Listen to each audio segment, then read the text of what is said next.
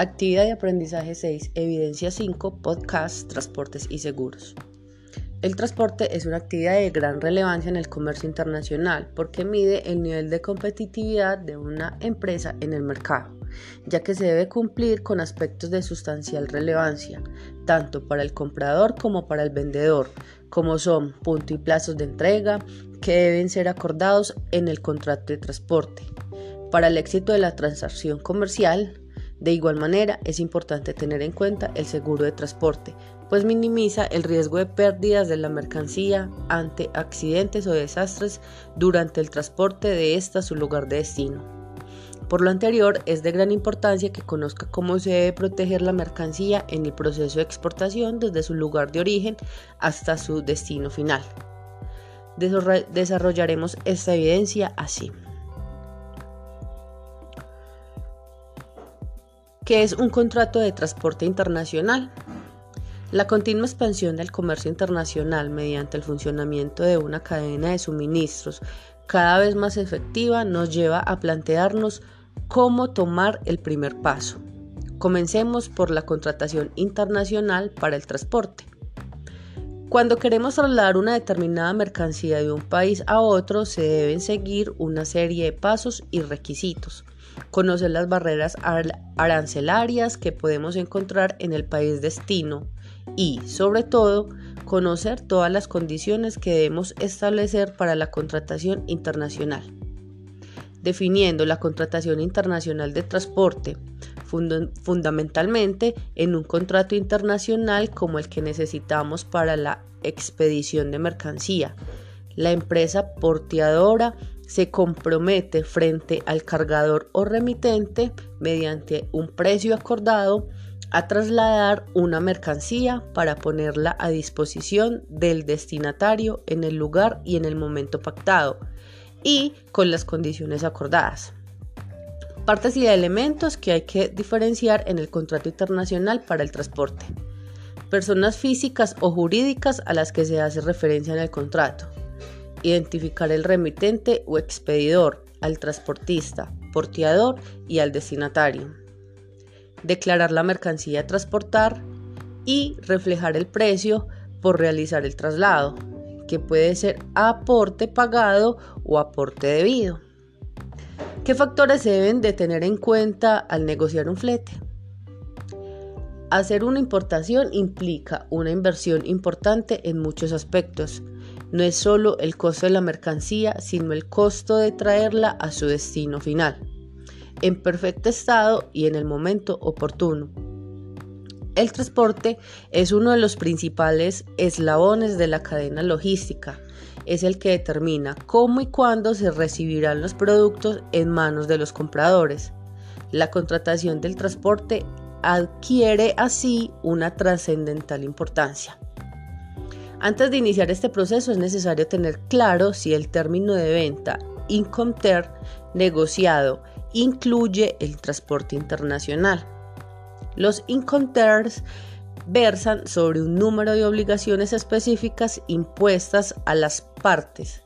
Obligación del vendedor de poner las mercancías a disposición del comprador, entregarlas para el transporte o consignarlas en destino y sobre la distribución del riesgo entre las mismas. Negociando fletes. Una vez se determina el término de negociación, inconter y el o los modos de transporte que se van a utilizar para llevar la mercancía a manos del comprador, el responsable de la contratación del transporte debe cotizar los fletes. Al cotizar los fletes, no se puede esperar encontrar condiciones fijas, ya que el mercado de transporte es muy variable y por la alta competencia de esta actividad en el ámbito mundial, se pueden encontrar algunas diferencias en cuanto a servicios y costos. Lo anterior aplica a prácticamente todos los modos de transporte. El éxito de una negociación de fletes radica en el conocimiento previo de tarifas referenciales para el mercado internacional, de tal manera que al momento de establecer contacto con la agencia de transporte quien contrate el servicio tenga algún parámetro de comparación. En el caso de las tarifas aéreas, estas se basan en la ruta, el tamaño de los envíos, el producto y la relación peso-volumen, factor de estiva. Por ejemplo, en el caso de frutas y hortalizas, dado el tipo de empaque y embalaje, generalmente el flete se cobra sobre el volumen de la carga. No hay que olvidar que adicional a la tarifa se cobran los recargos de combustible y de seguridad. Estos recargos son muy variables a lo largo del año. En el caso del transporte marítimo también se aplican tarifas básicas y recargos. Los principales son el factor de ajuste en los precios de combustible, uso de chasis utilizados por la movilización de contenedores, costos de manipulación en el terminal de contenedores y el recargo por el cruce del, de del canal de Panamá. ¿Cuál es el proceso que se debe realizar para llevar a cabo un contrato de compraventa? El comprador y el vendedor, en caso de ser personas jurídicas, deben indicar la calidad con que actúan las personas físicas que las representan. Definición exacta y completa de las mercancías, tipo de envase, embalaje y marca de los bultos, precio unitario y total, en caso de pago aplazado, cuáles serían los intereses, los plazos de entrega y medios de transporte, qué income están manejando, condiciones de reembolsos de la exportación, garantías y o a financiamiento sobre el pago, condiciones para entrada en vigor del contrato, fecha y firma de ambas partes. ¿Quiénes intervienen en el contrato de transporte? Intervienen principalmente porteador, quien contrae la obligación, el cargador, quien por cuenta propia o ajena encarga la conducción de mercancías al porteador y el destinatario, a quien se envía la mercancía, puede ser a la vez cargador y destinatario. ¿Qué documentación se debe contemplar en un contrato de transporte internacional? Exportación, según el decreto 2685 de 1999, es la salida de mercancías del territorio aduanero nacional con destino a otro país. También se considera exportación a la salida de mercancías para una zona franca. Es importante tener claro cuáles son los documentos que soportan una exportación. Certificado fitosanitario que se utiliza principalmente para embarques de alimentos y para certificar que son higiénicos. Factura pro forma la suministra el exportador al comprador externo cuando éste requiere una cotización y facilitarle la solicitud previa de licencias o permisos de importación y establecer el instrumento de pago a favor del exportador. Debe llevar expresamente la mención pro forma y especificar el plazo de validez de la oferta. Facilita al importador la solicitud previa de licencias o permisos de importación. Además permite el establecimiento del instrumento de pago a favor del exportador.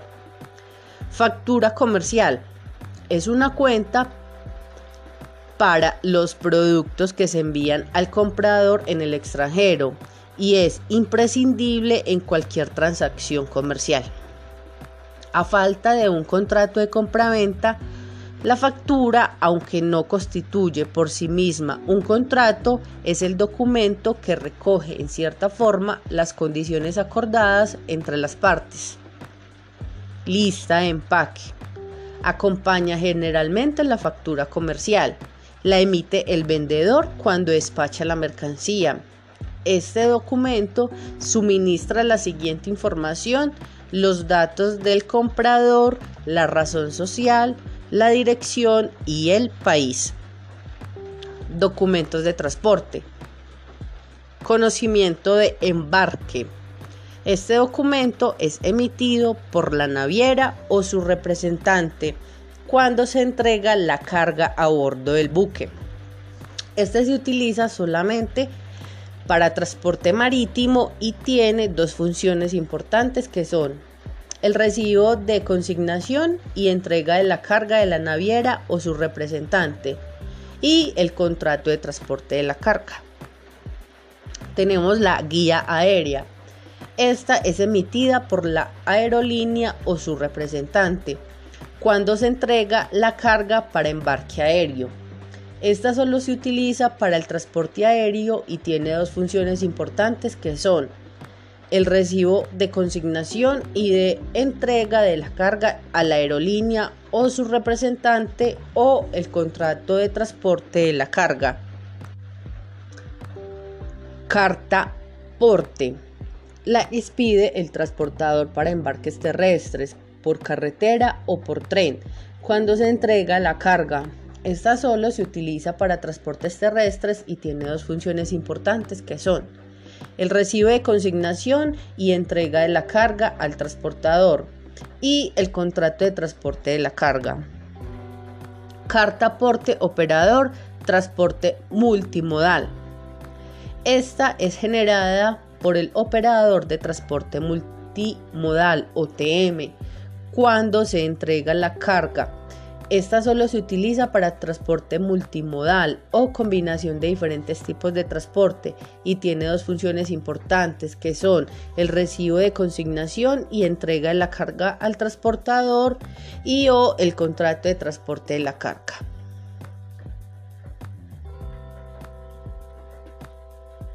Transporte multimodal.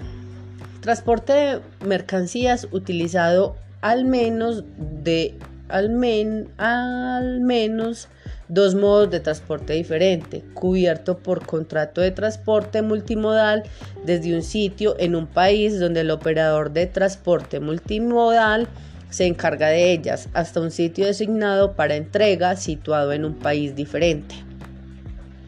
Póliza de seguro. Se expide para asegurar la carga contra pérdida o daño. La da el corredor de seguros antes de embarcar. Con esto se certifica que la carga se asegura durante el transporte. Certificado de origen. En este documento se incluye el país o los países donde se manufactura el producto y puede ser solicitado por las autoridades correspondientes para efectos de control o por un exportador para corroborar el lugar de fabricación. Declaraciones de exportación. En Colombia debe tramitarse ante la DIAN. Incluye los datos relevantes de la transacción de exportación, como el medio o modos de transporte, los participantes de la operación y la descripción del producto que está siendo exportado. En muchas ocasiones, la declaración de exportación es utilizada para determinar las exportaciones oficiales de un país. Importación según el decreto 2685 de 1999, la importación es la introducción de mercancías de procedencia extranjera al territorio aduanero nacional. También se considera importación a la introducción de mercancías procedentes de la zona franca industrial de bienes y servicios al resto de territorio aduanero nacional, en los términos previstos en este decreto. La factura comercial la lista de empaque y el certificado de origen tienen la misma función definida en el proceso exportador. Es importante tener cuenta que los documentos de transporte o embarque son un conjunto de soportes requeridos para realizar un embarque. BL, Airway Bill, Consigne Not, eh, MTO ¿Quiénes intervienen y cuándo se aplican los inconters y los seguros? Intervienen el asegurador y el asegurado. Se aplican en los canales de logística y determinan cuándo y dónde se realizan las transferencias de los elementos entre el comprador y el vendedor. Las condiciones del contrato de un seguro de mercancías varían según el medio de transporte, marítimo, aéreo o terrestre. En el transporte marítimo son de uso frecuente las cláusulas ICC del Instituto Asegurador de Londres, Instituto Cargo Clause, reconocidas a nivel internacional. Las ICC más conocidas son C, B y A, que van de menor a mayor cobertura. Durante el tránsito de los bienes se cubren los riesgos por pérdida total o parcial y por daños materiales sufridos a causa de incendios, explosión, hundimiento, colisión, caída de aviones, volcaduras y descarrilamiento, entre otros. Para cubrir riesgos especiales, las empresas aseguradoras realizan un análisis previo y lo efectúan por convenio expreso. Tales riesgos son huelgas y alborotos populares, guerra, robo con violencia o asalto a mano armada, desviación o cambio de ruta, transbordo u otra variación de la ruta, así como almacenaje en exceso durante su tránsito. Existen dos modalidades de contratación de seguros de transporte pólizas individuales en las que queda cubierto un solo viaje, pólizas globales o flotantes en las que quedan cubiertas todas las operaciones del asegurado, previa comunicación de la salida de las mercancías.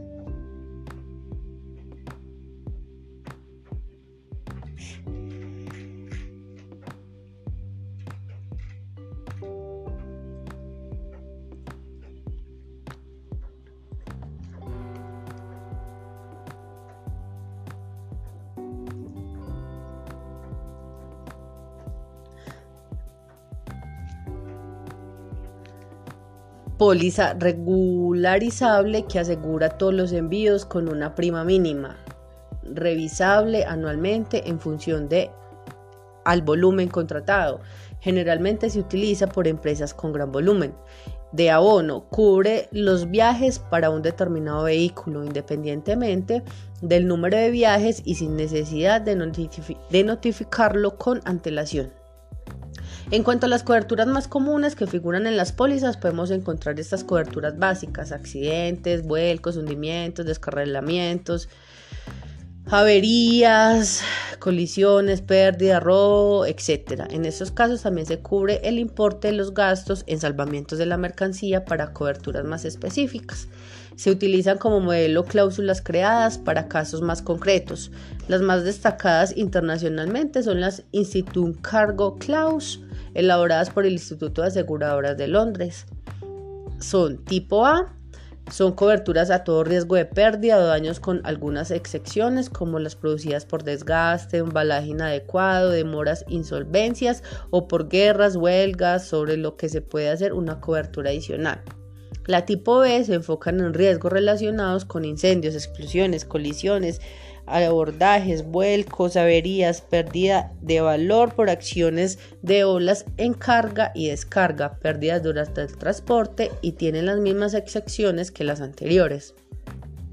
Y las tipo C tienen características similares a las tipo E, aunque con menores coberturas. Se excluyen, por ejemplo, las pérdidas producidas por entrada de agua durante la carga y la descarga o por pérdidas o extravío en mercancías.